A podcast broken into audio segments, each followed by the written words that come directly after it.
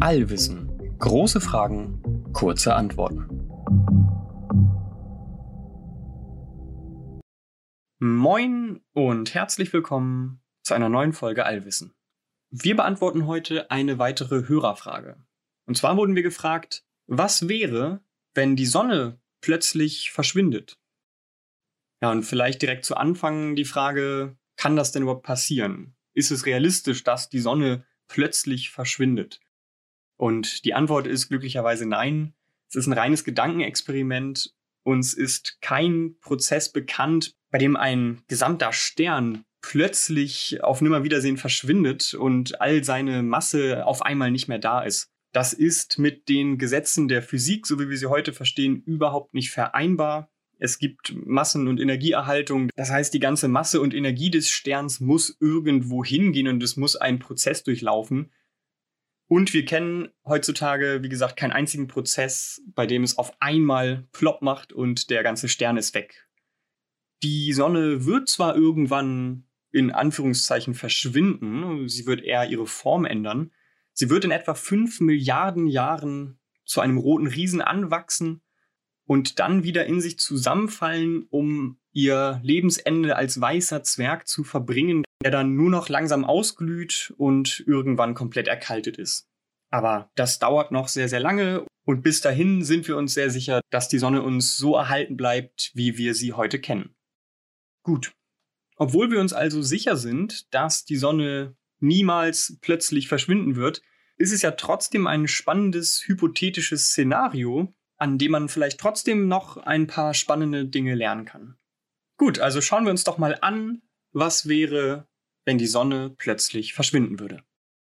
Wir sind also in unserem hypothetischen Szenario am Zeitpunkt Null, am Zeitpunkt, an dem die Sonne einfach verschwindet. Zu diesem Zeitpunkt würden wir Menschen auf der Erde tagsüber in den Himmel schauen und es wäre alles wie immer. Es würde sich nichts verändern. Die Sonne verschwindet im Zentrum des Sonnensystems und für uns Menschen bleibt erstmal alles so, wie es ist. Und zwar ganze acht Minuten lang. Das liegt daran, dass Licht sich nicht unendlich schnell ausbreitet, sondern diese feste Lichtgeschwindigkeit hat. Und bis zu dem Moment, an dem die Sonne verschwunden ist, hat sie noch Licht ausgesandt. Das heißt quasi das letzte Licht, was die Sonne vor dem Verschwinden ausgesandt hat, das fliegt quasi noch acht Minuten lang durchs Sonnensystem und trifft auch die Erde. Das heißt, acht Minuten lang würden wir hier noch schönen Tag haben, das letzte Licht der Sonne würde uns erreichen und wir hätten keine Ahnung, dass die Sonne schon längst verschwunden ist. Nach diesen acht Minuten wird es dann aber auf einmal plötzlich stockdunkel. Die gesamte Tagseite der Erde kriegt auf einen Schlag kein Sonnenlicht mehr und es wäre wirklich so, als würde man einen Lichtschalter umlegen und von einem Schlag auf den anderen würde aus Tag Nacht werden. Das wäre schon ziemlich verstörend. Die Menschen auf der Nachtseite der Erde würden das wahrscheinlich gar nicht direkt mitbekommen, es sei denn, der Mond steht gerade so, dass sie den von der Nachtseite aus beobachten können, denn auch der Mond würde aufhören zu leuchten. Der Mond reflektiert ja bloß das Sonnenlicht und wenn dieses Sonnenlicht nicht mehr da ist, dann sehen wir auch den Mond nicht mehr.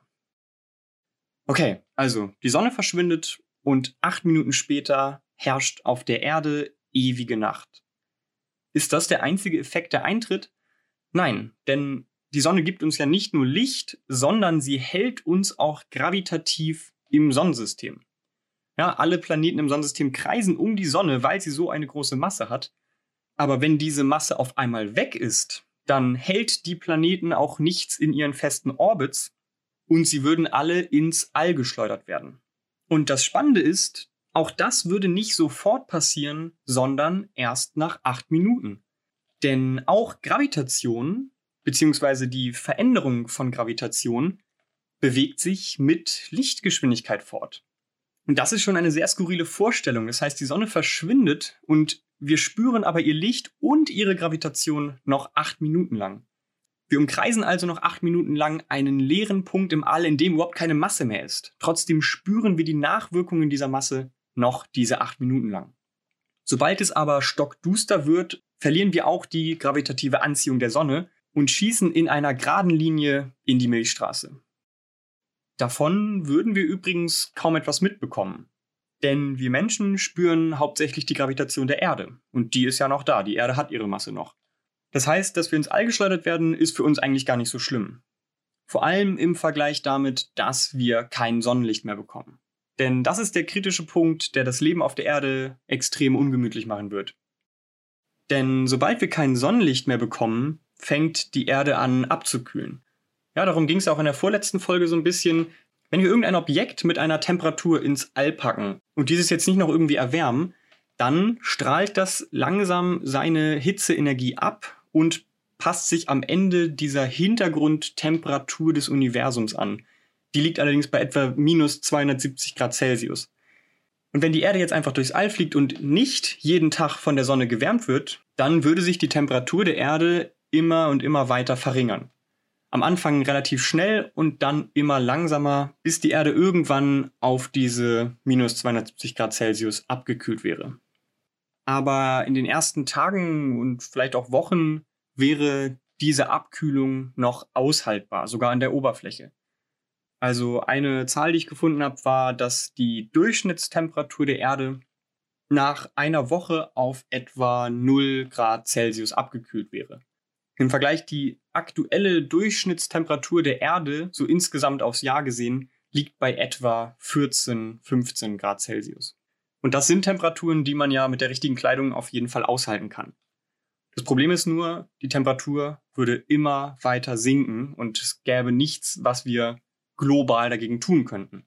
Das größere Problem wäre eher, dass so gut wie alle Pflanzen an der Oberfläche sterben würden.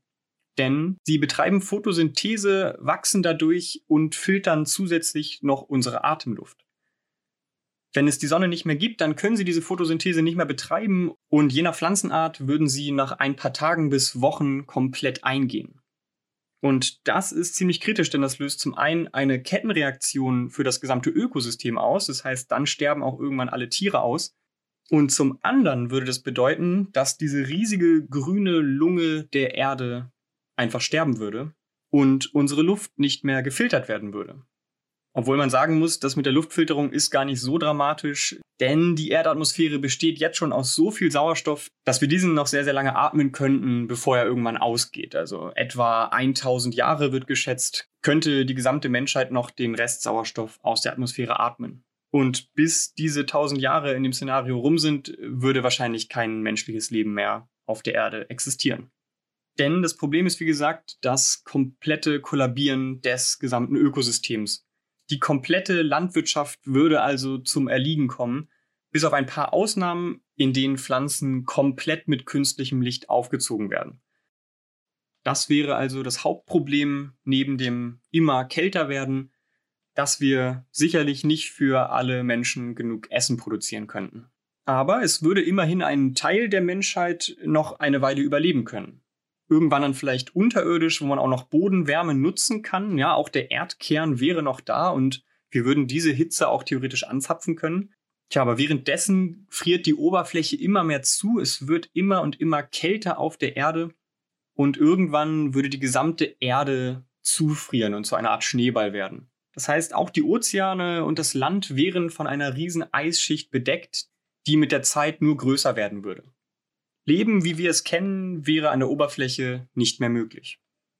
Irgendwann würde es so kalt werden, dass sogar die Atmosphäre zu Flüssigkeit wird und dann zu Schnee. Ja, die Atmosphäre ist ein Gas und wenn man ein Gas kälter macht, dann gibt es irgendwann den Punkt, an dem dieses zu einer Flüssigkeit wird. Und das würde irgendwann passieren. Das heißt, unsere Atmosphäre würde auf uns niederschneien und den ganzen Planeten in eine etwa 10 Meter hohe Sauerstoff, Stickstoff, Schneeschicht hüllen. Ja, und das wäre dann das kalte, trostlose Schicksal der Erde. Sie würde als dunkle, kalte Kugel durchs All fliegen. Mal abgesehen von eventuell menschlichen Leben in irgendwelchen Bunkern mit Atomenergie oder wer weiß was, ist es aber spannenderweise so, dass dieses Szenario nicht das Aus für Leben generell auf dem Planeten bedeuten würde. Ja, selbst wenn die Erde irgendwann sich diesen minus 270 Grad Celsius anpasst und so kalt wird, wie es nur irgendwie geht, würde am Boden des Ozeans noch flüssiges Wasser existieren können. Das liegt daran, dass es unterirdische heiße Quellen gibt, an denen Hitze aus dem Erdkern an die Oberfläche kommt und an diesen Stellen würde das Meer nicht zufrieren.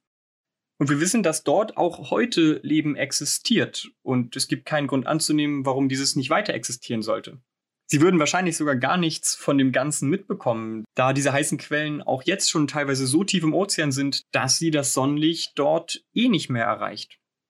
Das heißt, um diese heißen Quellen im Ozean herum würde das Leben bestehen bleiben. Und das, zumindest theoretisch, auch über Jahrmillionen hinweg. Ja, und das ist, wie ich finde, schon eine ziemlich spannende Sache. Dass Jahrmillionen, nachdem die Erde kein Sonnenlicht mehr bekommen hat und von außen komplett zugefroren ist, ja, sich diesen minus 270 Grad Celsius angepasst hat, dass dann trotzdem im Inneren der Erde noch Leben existieren könnte. Das ist wirklich ziemlich faszinierend und gibt einem, wie ich finde, auch Hoffnung, was die Suche nach Leben im Universum angeht. Ja, wenn Leben selbst in diesen extremen Bedingungen hier auf der Erde existieren kann, dann kann man sich zumindest gut vorstellen, dass es das auch an anderen Orten des Universums kann.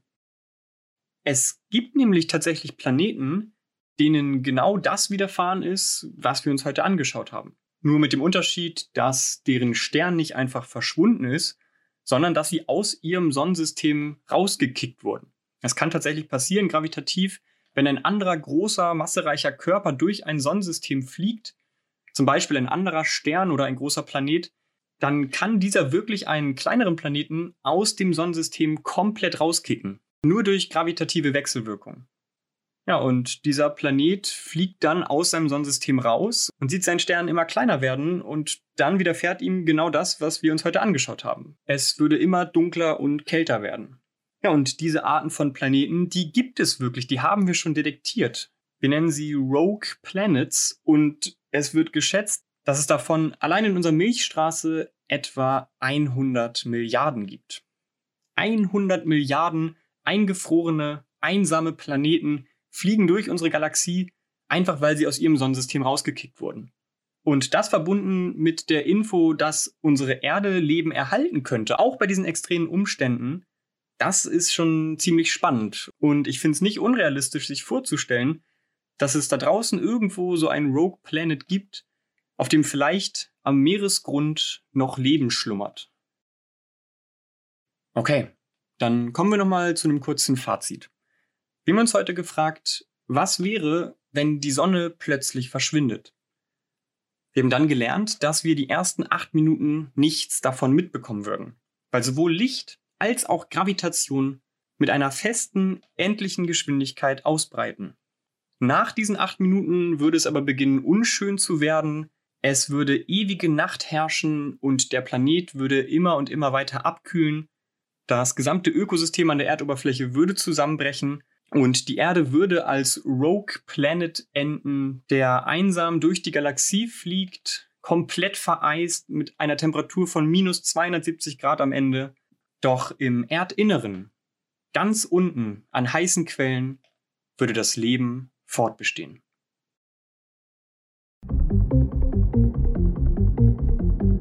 Ja, das war's schon wieder für diese Woche. Falls ihr Fragen zu irgendetwas habt, das ich in der Folge erzählt habe, oder falls ihr generelle große Fragen zum Thema Physik, Astronomie oder Raumfahrt habt, dann schreibt die uns gerne. Entweder per Mail an allwissen.podcast.gmail.com oder bei Instagram, da heißen wir allwissen.podcast. Ansonsten erstmal danke fürs Zuhören und bis nächste Woche.